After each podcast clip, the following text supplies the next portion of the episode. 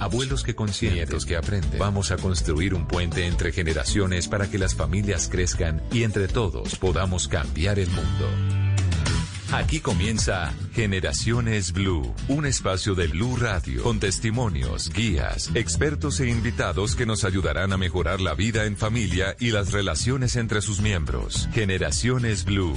Estamos cambiando el mundo de las familias colombianas por Blue Radio y bluradio.com. La nueva alternativa.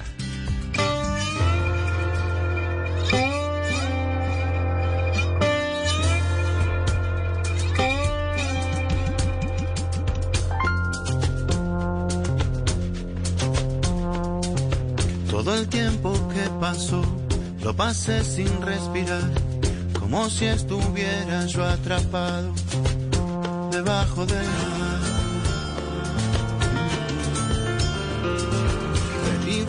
Pude pensar la vida valorar, juntando tanta valentía acá debajo del mar. Y ahora que vuelvo a salir, ver la luz me hace sufrir. Me pregunto si no será mucho. No, esto no es nada, amigo. Esto es pequeño comparado al despertar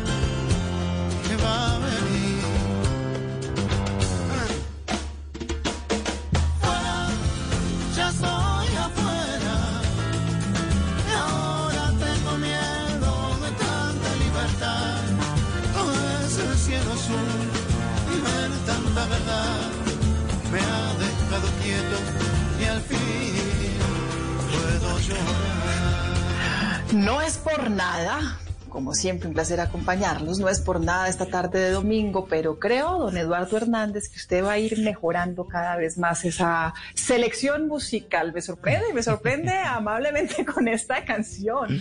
Ah, ¿cómo la vio? ¿Qué, qué opina si yo le hablo de, de que esta canción es de Gabriel Julio Fernández Capelo? No tengo ni idea quién es. Ah, bueno, pero si yo le digo que esta canción es de Vicentico. Ahí sí, Ah. ahí sí me suena un poquito más. Ahí sí. Pero qué buena canción. Mire, esta canción se llama La Libertad. Fue uno de los eh, sencillos que lanzó este artista ya en su trabajo como, como solista. Y es quizá uno de sus trabajos más eh, reconocidos. Este mismo eh, tiene esta canción que se llama La Libertad, una canción de la cual se puede interpretar que el cantante está un poco depresivo, como si hubiera estado sin libertad, una vez obtenida siente que es demasiada libertad y le teme. Es decir, como cuando usted se siente un poquito abrumado ya eh, con estos cambios de, de repentinos de, de estilos de vida, ¿no? Y por esa razón, pues eh, nos cae de perlas para el tema que les queremos proponer hoy en Generaciones.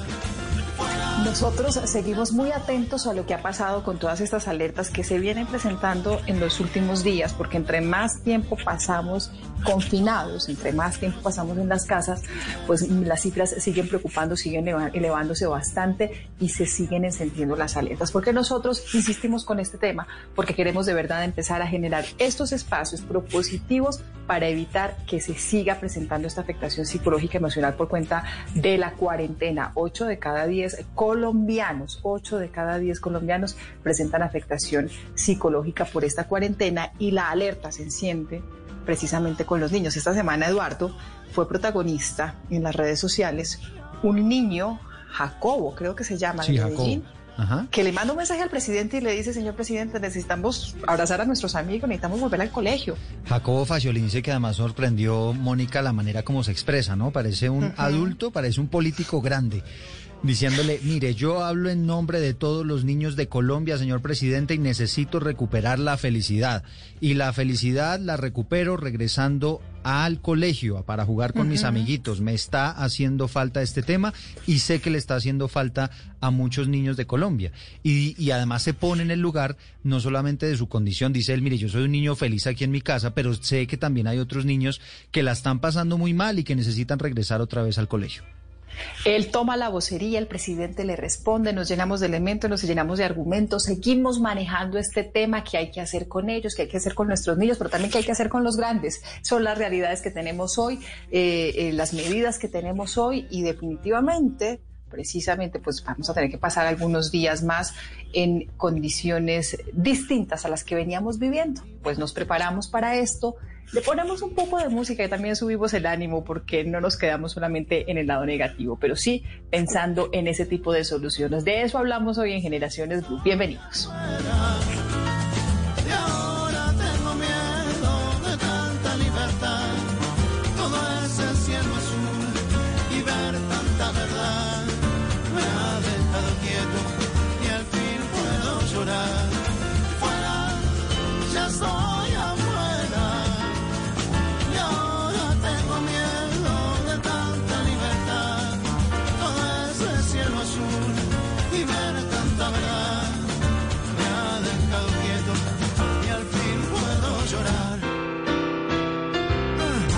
Estás escuchando Generaciones Blue.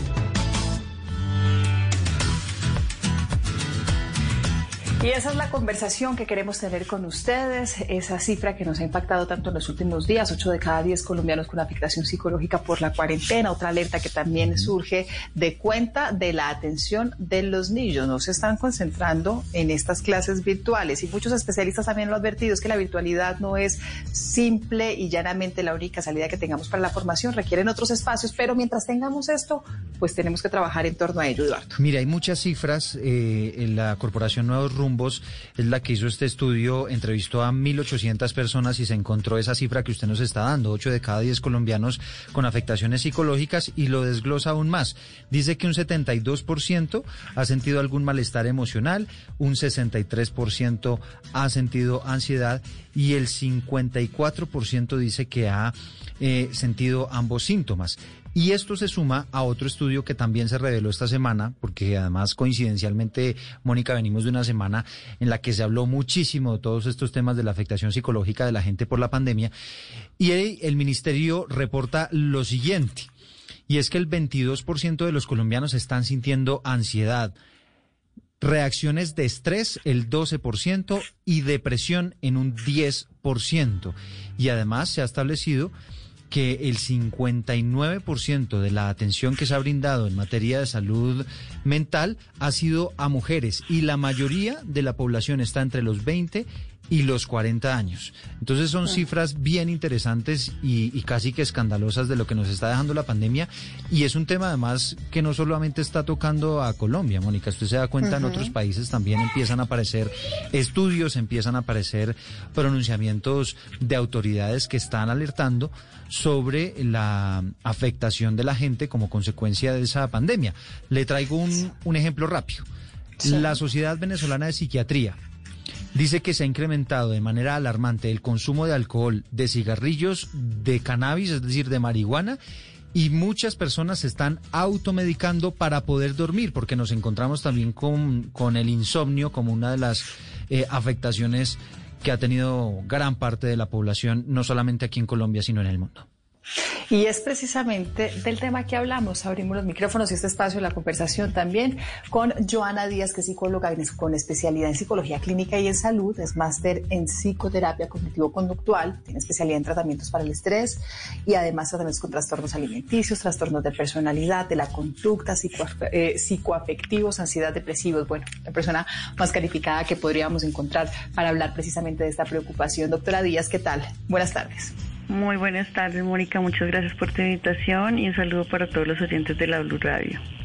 A nosotros nos preocupa bastante este tema, doctora, porque hay eh, temas de salud que son visibles, que son esos eh, temas de salud físicos que a los que nosotros de inmediato le paramos a bolas, como decimos coloquialmente, le prestamos atención. No estamos tan acostumbrados, no estamos tan acostumbrados a prender las alarmas a tiempo con los temas de la, de la salud emocional y por eso es que queremos abrir este espacio. Las cifras son muy preocupantes.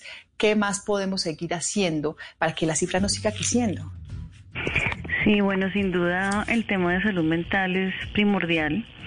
Eh, y la estabilidad emocional se ha disparado enormemente durante esta situación de pandemia en el mundo entero.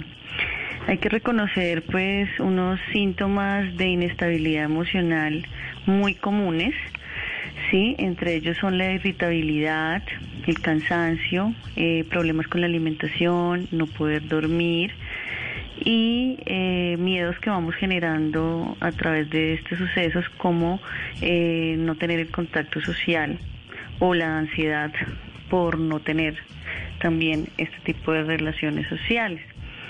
Debemos preocuparnos cuando aparecen estos síntomas y prestarles mucha atención en generar espacios saludables dentro de nuestra propia casa.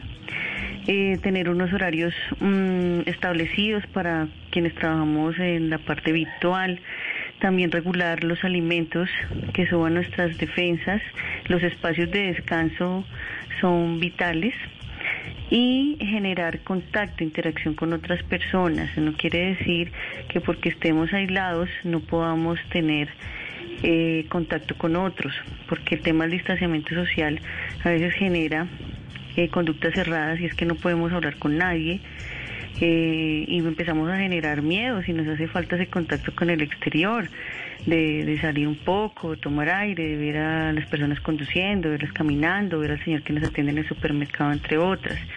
Entonces es como ver estas diferencias claramente y poder tomar unas pautas positivas y activas sobre esto.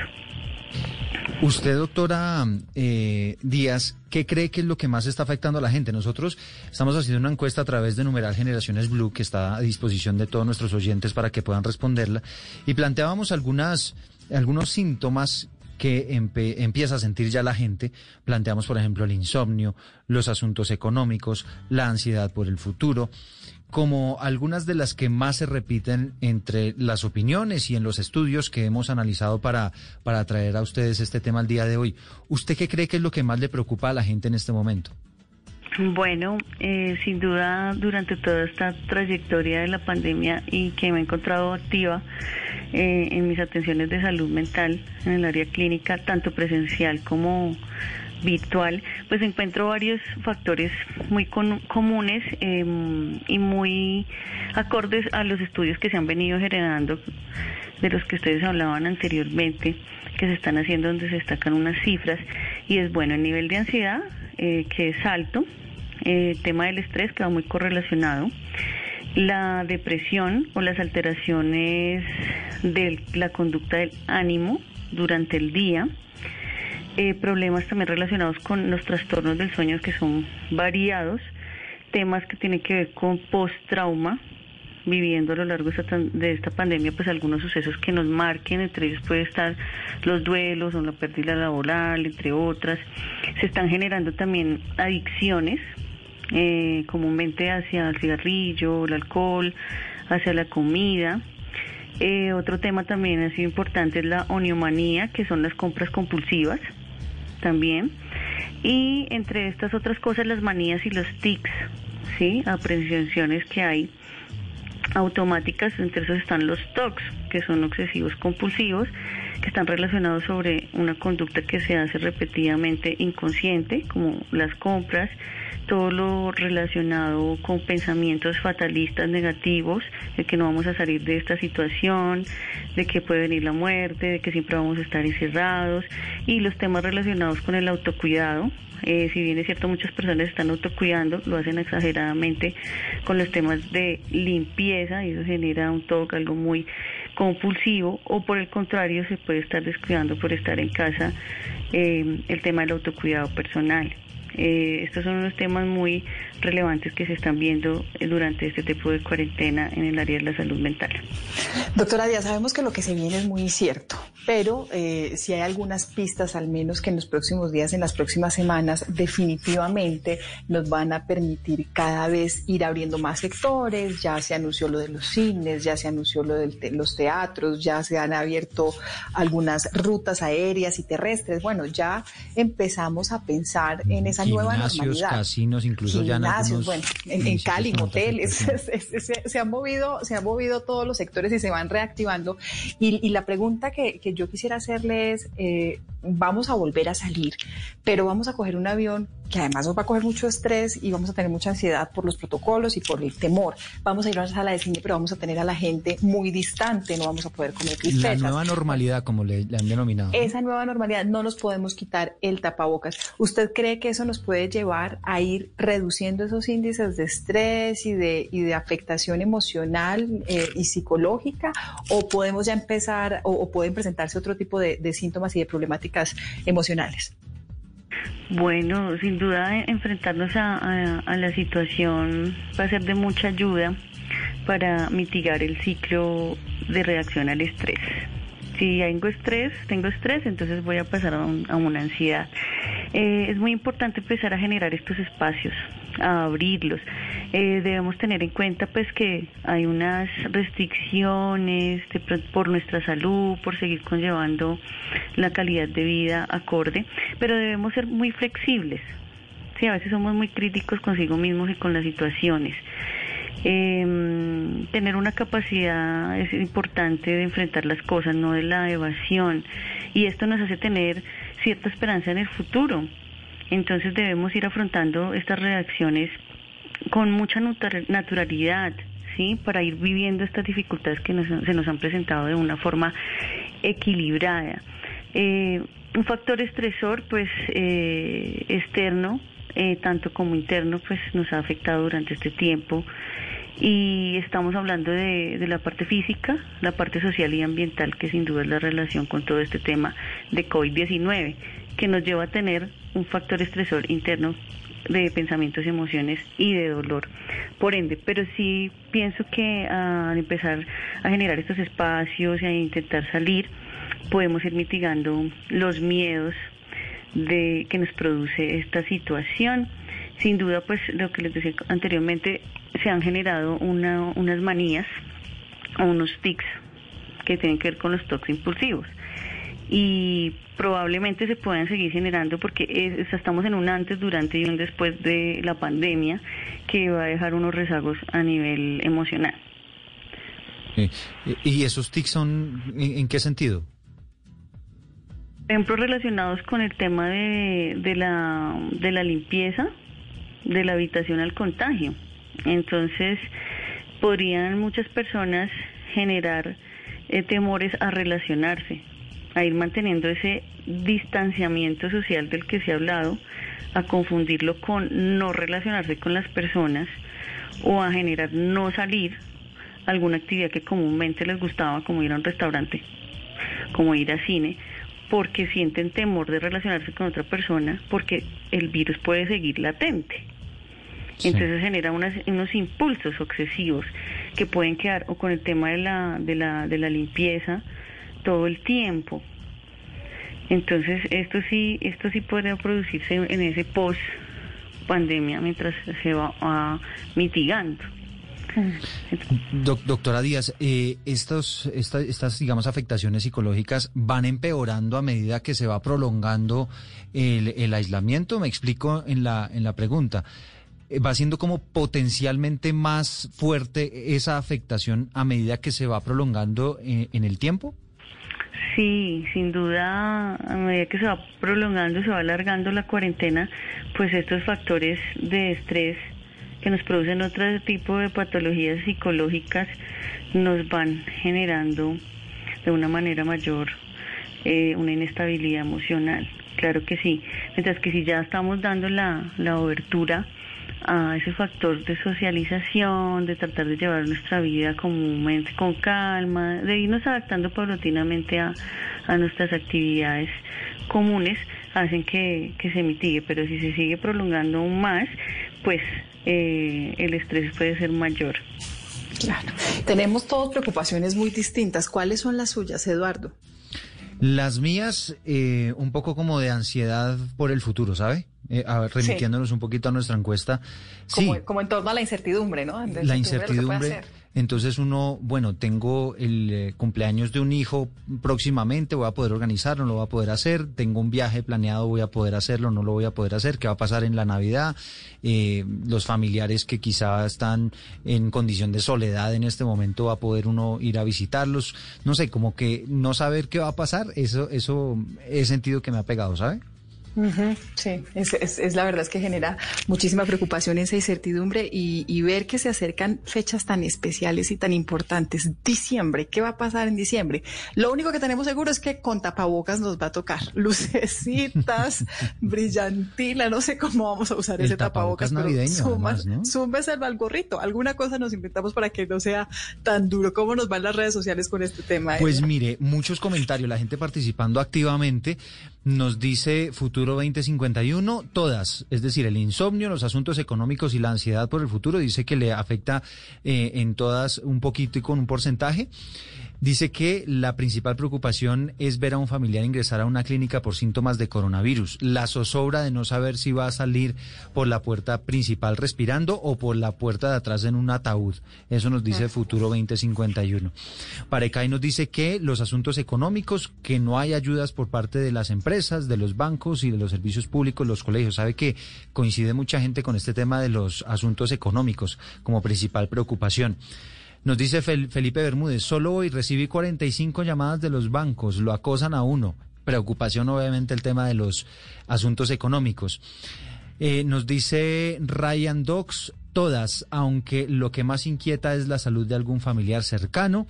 Y así muchos comentarios de la gente, pero sabe que he encontrado muchos que dicen que ese asunto económico los tiene verdaderamente agobiados, ¿no? Sí asuntos, asuntos económicos y sabe otra cosa en la que también hay muchísima coincidencia e incluso se han revelado en algunas encuestas que han hecho prestigiosas universidades, es el tema de la preocupación por los demás. Tenemos una preocupación bastante por los demás de no ser los responsables de llevar el virus, de que mis papás se enfermen o que mis hijos se enfermen cuando tenemos que salir y eso también genera muchísima ansiedad. Frente a la pregunta que antes de la encuesta usted le hacía, Eduardo, a la doctora Díaz, y yo quiero retomar por ese lado, Eduardo, usted le preguntaba a la doctora Díaz, bueno, eh, nos, podremos recuperar tan fácil de este tema o no. Yo quisiera como precisar un poco eh, eh, en, ese aspecto de si los niños que dicen se adaptan más fácil a las cosas y los adolescentes van a tener una recuperación emocional más rápida que los adultos, doctora Díaz. Bueno, todos y todas hemos sido vulnerables a esta situación. Eh, los niños y niñas, sí, sin duda se han visto aquejados por, por no poder manejar su espontaneidad, de compartir con los suyos, de relacionarse con sus amigos. Eh, siempre eh, se ha tenido que explicarles bien cómo, cómo la situación y, y, creo que tienen una, una fortaleza mental mucho más amplia, ¿sí? Para ir superando el tema emocional con el acompañamiento debido de su cuidador, de sus padres, eh, y irse les permitiendo también tipo de actividades donde generen ese factor relacional que es tan importante. Y como decía el distanciamiento mm, social o sea no se trata de no relacionarse con otros sino ir manteniendo como unos medios para seguirlo haciendo seguirnos comunicando, porque pues podemos generar barreras, ¿no? Estando frente al, a la pantalla del computador o del celular y ya nos acostumbramos a ese tipo de cosas y después ya no queremos tener el contacto real eh, entonces creo que los niños tienen esa fortaleza para poderlo ser, desarrollar. Eh, nosotros los adultos pues eh, también la tenemos, solo que a veces los factores estresores son bastante invasivos según las circunstancias que estemos pasando como ante los temas económicos, porque en este en esta época pues mm, no es un tema ajeno saber que muchas personas han perdido su trabajo, que las deudas han incrementado y que eso es un factor bastante importante de estrés y también para los adultos mayor eh, ha sido muy difícil eh, no poder eh, salir a, tener sus espacios de recreación donde en algún momento han podido sentirse vulnerables o con algún tipo de rechazo. Entonces la preparación de la, de la salud mental es muy clave, generando los espacios correctos para poder expresar y realizar todas las actividades que comúnmente hacíamos de una forma gradual, paulatina, ¿no? Poco a poco porque no vamos a volver totalmente a, esa normalidad a la que estábamos acostumbrados mm. y si estamos viviendo bajo la incertidumbre. Sí, la nueva, la nueva normalidad, que es como se le, se le dice ahora. No sé si usted ha visto, doctora, la, los noticieros como están ya en Wuhan, no sé, Mónica, pues obviamente usted los ha visto, ellos ya prácticamente en conciertos, metidos en piscinas, en fiesta, bueno. Vamos a ver, vamos a ver qué pasa de aquí a allá. Le tengo unos datos buenísimos, Mónica. A ver. Mire, este es un estudio que realizó un profesor de la Universidad de Santander que se llama Carlos Arturo Cassiani y lo hizo en conjunto con eh, una red, una red que se llama la Red Internacional para la Reducción del Estigma. Y ha encontrado unos datos muy interesantes a propósito de lo que nos ha venido explicando la doctora Díaz frente a la estigmatización del otro. Entonces nos dice, el 58% de los encuestados piensa que las personas se enferman por COVID-19 por irresponsables. El 22% cree que deberían tenerle miedo a esas personas que se enfermaron de coronavirus. Y el 18% siente temor por contagiarse con, los, con el personal de salud. Entonces teme encontrárselos en el transporte público o en la calle. El 76%, mire este porcentaje tan alto, 76% siente temor de morir por esa enfermedad. El 23% se incomoda en pensar en el momento de, pensar en el COVID-19 y el 28% se pone nervioso cuando ve noticias relacionadas con el coronavirus en televisión o en las redes sociales. Ah, nos, nos han hablado mucho, doctora Díaz, de la nueva normalidad, de normalizar las cosas. ¿Qué tan, qué tan fácil es llegar a, entender este virus como parte de la cotidianidad, como parte de la vida? A que sí tenemos que cuidarnos, a que sí tenemos que ser responsables, pero qué tan fácil es llegar a ese punto en que nos tocó vivir, nos tocó vivir en medio de la pandemia, nos tocó esta, esta etapa histórica del, del, mundo y, y nos tocó adaptarnos a ella. ¿Eso es fácil como sociedad? Bueno, eh, sin duda el factor del estrés pues hace que tengamos una reacción de alarma de lucha o huida. Y obviamente estamos viviendo con miedo, ¿sí? el miedo es una emoción que se caracteriza por una sensación desagradable en mi cuerpo y en mi mente. Tener miedo no es malo, nos previene de, de ciertas situaciones, pero no entregarnos al miedo, ¿sí? Es un proceso de adaptación colectivo para todos, para todas. Eh, ante esta situación que ha sido de, mucho riesgo y, nos genera eh, todavía una emoción negativa hacia, hacia el contagio, pero el miedo hay que enfrentarlo, eh, hay que enfrentarlo, ese miedo interno y ese miedo externo que tenemos ante esta situación. Y entre más lo enfrentemos, pues va a dejar de ser una amenaza, teniendo en cuenta que debemos llevar unas conductas eh, que sean positivas para preservar la vida, ¿sí? Y para no desencadenar otro tipo de problemáticas en este tema de la salud mental, ¿sí? Como generar una ansiedad mayor, una depresión alta, eh, pensamientos muy negativos. Entonces es un, es un proceso que se va a ir dando gradualmente. No es muy fácil la vía de desarrollo, pero se puede ir logrando generando esa conciencia y no entregándonos al miedo, eh, teniendo mucha atención a nuestras reacciones al estrés, si son habituales o si son automáticas.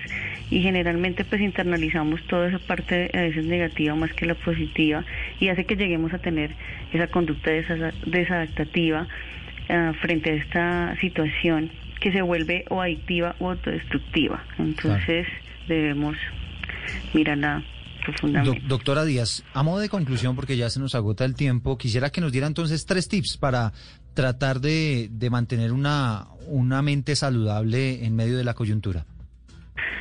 Bueno, eh, dejar de ser tan críticos consigo mismos, eh, no entregarnos al miedo, ser flexibles, eh, manejar las situaciones que estamos viviendo con naturalidad, ya deben hacer parte de nuestra vida, de nuestra cotidianidad, sí, irla habituando, generar espacios de recreación en casa, en la, parte mental, no solamente hacia la parte laboral, eh, no generando esa monotonía dentro de nuestra cotidianidad que tenemos ahora. Es importante la relación familiar, sí, es mantenernos comunicados con los nuestros, no es aislarnos completamente cada vez que tengamos oportunidad de salir, hacerlo y disfrutar lo que vamos a, hacer.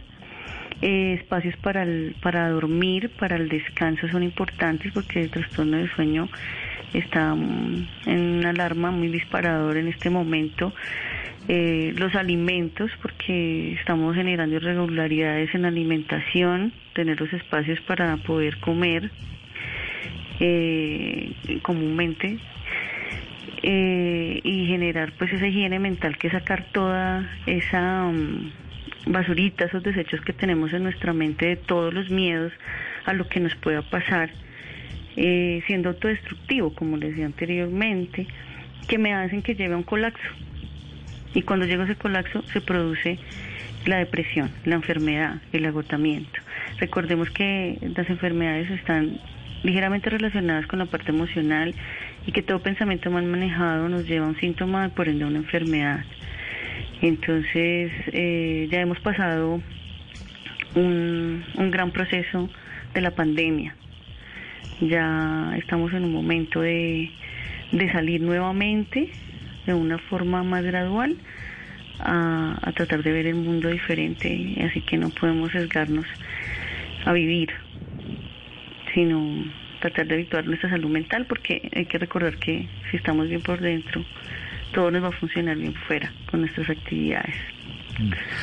Bueno, pues es Joana Díaz, psicóloga con especialidad en psicología clínica y de salud, máster en psicoterapia cognitiva conductual, con especialidad en tratamientos para estrés, mindfulness, es decir, toda una experta en todos estos temas. Doctora Díaz, gracias por haber, eh, habernos acompañado este mediodía de domingo. No, muchísimas gracias a ustedes por la invitación, con todo gusto. Bueno, pues ahí está entonces los tips, las recomendaciones, lo que usted tiene que saber para tratar de mantener una salud mental eh, viable. Porque evidentemente pues hay muchos sectores, muchas personas que como lo dice esta encuesta, 8 de cada 10 se han visto afectados de alguna u otra manera por la pandemia. Regresa.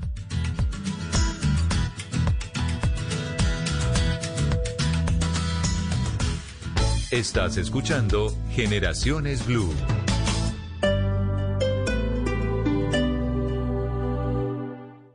Haz parte de la revolución que lleva 45 años luchando por vencer la indiferencia con empatía y bondad. Llénate de fuerza y solidaridad por Colombia. Únete este 29 y 30 de agosto a la caminata virtual de la solidaridad en solidaridadporcolombia.com. Patrocina Banco de Bogotá, Grupo Argos, Punto Red, RTBC, Sistema de Medios Públicos. Apoya Ministerio de Cultura, Programa Nacional de Concertación Cultural. La cultura es de todos. Ministerio de Cultura. Este domingo en Encuentros Blue, recuperación de la adicción en momentos de pandemia, lecturas dominicales, la historia del maestro, tejido humano con resultados para las mujeres, un hogar de ancianos con mucho amor y más en Encuentros Blue, para vivir bien, por Blue Radio y bluradio.com.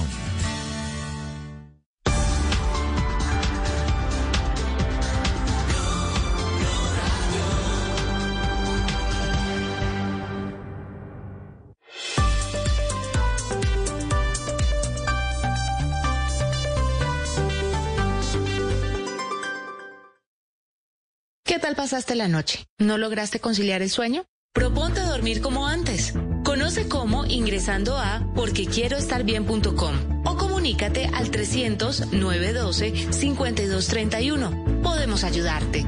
Somos un centro de apoyo en línea para ti cuando lo necesites. Una iniciativa de la Fundación Santo Domingo y Pro Familia, con el apoyo de Blue Radio. En Generaciones Blue, ¿cómo viven nuestras generaciones el COVID?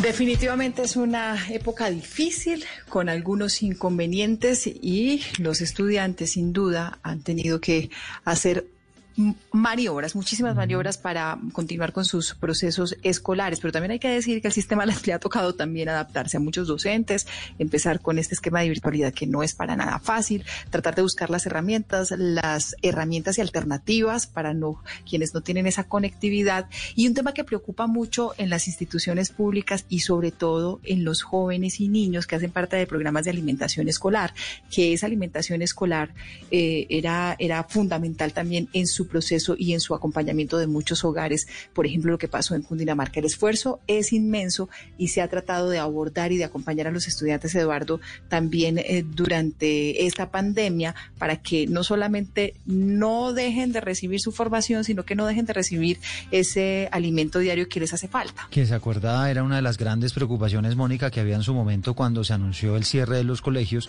pues mucha gente preguntándose, ok, hay muchos jóvenes, muchos niños que dependen de esa alimentación escolar, que quizá eso que le dan en el colegio es la única comida que reciben en todo el día. Y esa es la razón por la cual pues se han tenido también las, las autoridades que inventar maromas, como usted bien lo dice, para tratar de llegar con esos alimentos a los niños, ¿no? Está con nosotros esta tarde de domingo Jenny Padilla, ella es directora de la cobertura educativa de la gobernación de Cundinamarca. ¿Qué tal, directora? Buenas tardes. Buenas tardes, Mónica. Bien, ¿Qué desafío, qué desafío tan grande el que tienen ustedes frente a esta responsabilidad mayor. Sí, realmente ha sido un proceso complejo. Hemos tenido que hacer muchos cambios, pero hemos contado con un gran apoyo de todos los actores que hacemos parte de, del programa de alimentación escolar para cumplir con el objetivo que es garantizarle a los niños este servicio dentro de nuestras estrategias de permanencia. ¿Se ha podido garantizar, directora? Sí, completamente. Eh, nosotros eh, iniciamos el año escolar el 27 de enero, garantizando desde el primer día el servicio del programa de alimentación escolar, ración que entregábamos preparada en sitio, comida caliente que recibían todos nuestros 185 mil estudiantes de las 275 instituciones educativas que tiene el departamento de Cundinamarca. Y esto pues nos ha llevado a, a garantizarles que a pesar de la situación de la pandemia y de toda la emergencia que estamos viviendo en el país, pudiéramos continuar con entregas de raciones industrializadas y posteriormente cambiamos a ración para preparar en casa, lo que ha sido pues un gran éxito porque ha, ha permitido que nuestros estudiantes continúen recibiendo este proceso mientras están en su aprendizaje en casa. Sí, doctora Padilla, ¿cómo han hecho para llegar a esas zonas apartadas donde están los niños, eh, en esas zonas lejanas para garantizar que tengan sus raciones de comida? Sí, como ustedes saben, Cundinamarca es un departamento altamente rural. Nosotros tenemos 2.472 sedes educativas. Eh, por lo tanto, hemos tenido que llegar a muchísimos lugares del departamento. Eh, hemos contado con el apoyo de nuestros operadores, el apoyo de toda la cadena pues, del proceso que está dentro de un equipo técnico que estructura el proceso, que analiza las alternativas un equipo jurídico, financiero, que hace pues todo el, trámite y también hemos contado, por supuesto, con nuestros directivos docentes, docentes, padres de familia, que hacen un trabajo inmenso para lograr que los niños tengan hoy pues todo el servicio garantizado. Esa garantía que es vital y es fundamental para la tranquilidad de muchos papás y de muchos hogares. Explíqueme un poquito, directora, en qué consiste esa estrategia de preparar los alimentos en el hogar. Bueno, la estrategia para preparar en casa, la ración para preparar en casa, es una estrategia que está avalada por el Ministerio de Educación Nacional dentro de los lineamientos que ha modificado a raíz de la declaratoria de emergencia y eh, consta de un paquete alimentario que cuenta con todos los requerimientos nutricionales para un niño en edad escolar. Por lo tanto, está comprendido por lácteos, por proteínas, cereales, todos los elementos que se requieren para garantizarle el, el porcentaje de requerimiento nutricional que aportamos desde el programa de alimentación escolar. Bueno, y doctora Padilla, lo que pasa es que yo quedé ahí como con la duda de, de, logísticamente cómo están haciendo, porque es que yo sé que hay unos niños que viven tan lejos que, que, que obviamente es complicado poderles llevar diariamente su ración. En esos casos, ¿cómo hacen? Sí, nosotros tenemos sedes muy alejadas de, pues, de, Bogotá en este caso o de los cascos urbanos de los municipios. Eh, allí llega el operador con toda la entrega hasta las sedes educativas y también hemos contado con el apoyo logístico de las alcaldías municipales, que teniendo en cuenta las orientaciones y todas las medidas de seguridad de que ellos han decidido tomar para hacerle frente a esta pandemia, eh, pues nos hemos podido articular y nos han apoyado en temas también de transporte, de recurso humano para poder llegar y cumplirles a los niños con la entrega mensual de los paquetes alimentarios de la ración para preparar en casa. Queremos conocer también algunas de esas historias y de algunas de, las realidades que hay en las instituciones educativas de Cundinamarca por eso queremos establecer contacto también con Marta Isabel Caicedo, ella es rectora de la institución educativa departamental rural La Plazuela del municipio de Cogua, además especialista en gerencia educativa, especialista en pedagogía y con experiencia de 34 años al servicio de la educación pública. Rectora, ¿qué tal? Buenas tardes. Sí, muy buenas tardes. 34 años al servicio de la educación pública y primera vez que le toca reinventarse de esta manera, ¿o no? Sí, señora, sí, el cambio fue duro. ¿Cómo, les ha, ¿Cómo les ha ido a ustedes? Usted es rectora de una institución rural. Le preguntaba Eduardo ahorita a la directora de cobertura educativa de la Gobernación de Cundinamarca que, eh, precisamente son eh, quienes están más apartados de las urbes y quienes están en las veredas, los que tal vez tengan mayor necesidad de esa ración, mayor acompañamiento, mayor necesidad de ese acompañamiento de alimentación y del plan de alimentación escolar, pero también el mayor desafío por llegar hasta ellos. En su caso particular, en el caso de su institución educativa, ¿cómo les ha ido? ¿Cómo han hecho? Pues nos ha ido muy bien, gracias a Dios. Hemos podido llegar a los padres de familia de igual manera eh, para que ellos recojan eh, los alimentos y se los puedan llevar a los niños. Eh, la Secretaría de Educación, junto con el operador, hacen un cronograma y nosotros de igual manera nos lo envían a nosotros como rectores. Nosotros estamos muy atentos a ese cronograma. Tan pronto llega el cronograma, eh, estamos atentos al día que llegan con los alimentos a las instituciones. En este caso, eh, yo manejo seis sedes de la que hacen parte de la gran institución de Rural La Plazuela. Eh, a cada una de las sedes van y dejan los alimentos. Nosotros estamos muy pendientes que llegue exacto el número de, según el número de los niños, para que pues no se vaya a presentar ninguna novedad. Después, eh, yo o, nosotros los rectores hacemos una circular a los padres de familia para que ellos, de acuerdo a las horas que establecen los profesores vía WhatsApp, se les envía. Eh, los padres de familia asisten y de igual manera pues no haya, eh, o sea, con todas las medidas de bioseguridad para que no vayan a haber congestiones. Los padres de familia son muy obedientes en eso y colaboran y allí pues de una manera ordenada acuden a reclamar el refrigerio de cada uno de los niños. No, es que como usted decía al principio, Mónica, son maromas, ¿no? Que tienen que hacer los rectores, las autoridades, todos en reinventándose y aplicando estas estrategias para poder llegarle a, a los niños con estas raciones. Me parece que, mire, toda esta información que hay, el contacto con los padres de familia. Los padres de familia, tres mil veces más pendientes de los niños y de las cosas de los niños en, los colegios. No sé si le ha pasado con, ¿no?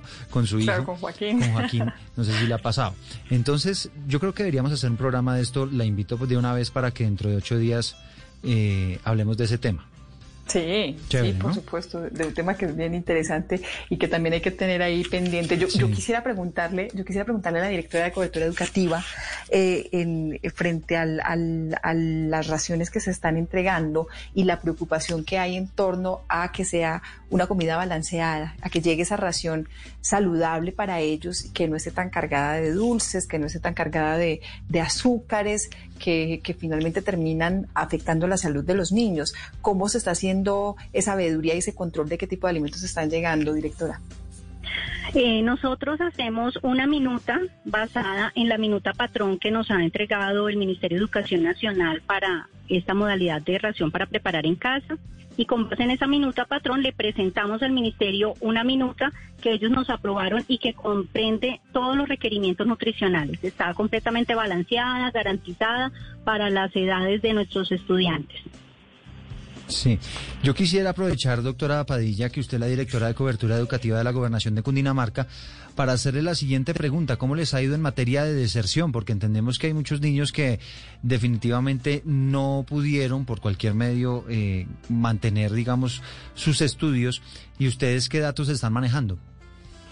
Bueno, nosotros eh, en el Sistema Integrado de Matrícula CIMAT, que es nuestro registro nacional para el tema de matrícula de nuestros estudiantes, no hemos tenido a la fecha una alta deserción, hemos mantenido nuestra matrícula.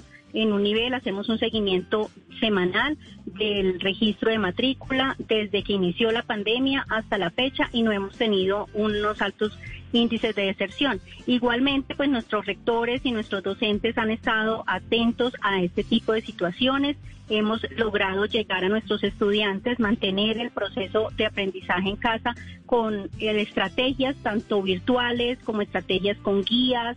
Los padres de familia han tenido también un ejercicio muy importante en estas tareas, han apoyado a nuestros docentes y nuestros directivos para poder dar cumplimiento al proceso y pues hemos logrado que en Cundinamarca realmente no tengamos una deserción. Nosotros hacemos un seguimiento también con los 26 directores de núcleo que tenemos asignados en la Secretaría de Educación. Ellos están en territorio, están en municipios y hacen ese seguimiento también semanal con nuestros rectores, haciendo, eh, por supuesto, la vigilancia del proceso de acompañamiento, los estudiantes que no, de pronto el docente no se ha podido comunicar en una semana, a la semana siguiente ya se revisa otra estrategia y se busca por muchos medios lograr mantener el niño ahí conectado igualmente que con su familia.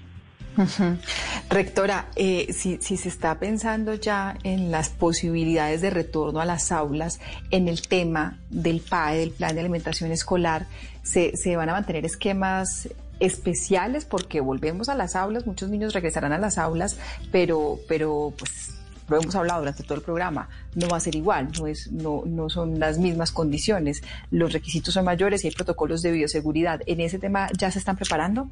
A nivel de instituciones, sí, eh, la Secretaría de Educación giró unos recursos y con esos recursos estamos eh, tratando de organizar eh, todo lo que tiene que ver con la parte de bioseguridad, comprando los elementos mínimos y pues para tener todo listo para el día que nuestros estudiantes lleguen nuevamente y retornen a las aulas. Que todavía no sabemos cuándo es, o ustedes ya tienen una pista de cuándo puede ser.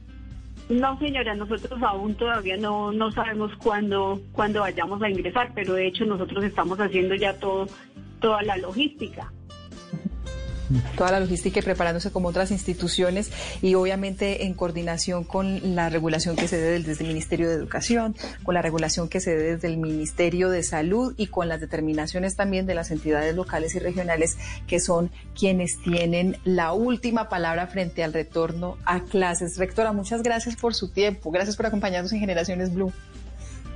No, muchas gracias a ustedes. Y directora, gracias a usted también por, por eh, compartir con nosotros estas, estas líneas y esta experiencia y además el, el, rango de cobertura que hay en diferentes instituciones educativas para los jóvenes, para los niños de Cundinamarca. Claro que sí, Mónica, muchísimas gracias a ustedes y pues esperamos que nuestros directivos, docentes, padres de familia y estudiantes continúen con esa entrega al proceso y que podamos pues salir adelante con esas estrategias que estamos implementando. Gracias, feliz tarde. Bueno, Mónica, le tengo canción para despedirnos. Ay, ay, ay. Ay, ay, ay, ay, pero necesito, pero necesito que escuche la letra. Bueno, ¿me promete eso? Sí. Ya la dejo yo escuchar porque ya. Ah, mira. Que esto pasa en nuestras vidas. Y no tengo otra salida que recordar esos momentos de alegría Ahora es que entiendo lo que el tiempo vale y vale más cuando tú lo compartes. Como no nos dimos cuenta antes. Cierra los ojos para encontrarnos frente a frente. Y que este abrazo dure en el alma para siempre. Nunca sentí esta necesidad urgente supieras lo importante que es tenerte. Esta lejanía duele cada día, mira qué ironía, esto que nos pasa, amor. Lo que ayer era normal, hoy es lo más grande de esta vida. Bueno, ¿cómo la vio? Qué bello, qué bello, qué bello Fonseca, ¿no? En, en los No países la- dicen, no la puse escuchado. a chocolear, dicen los países. Sí, O sea, sí, sí, sí, sí, al menos a, a llenar el alma.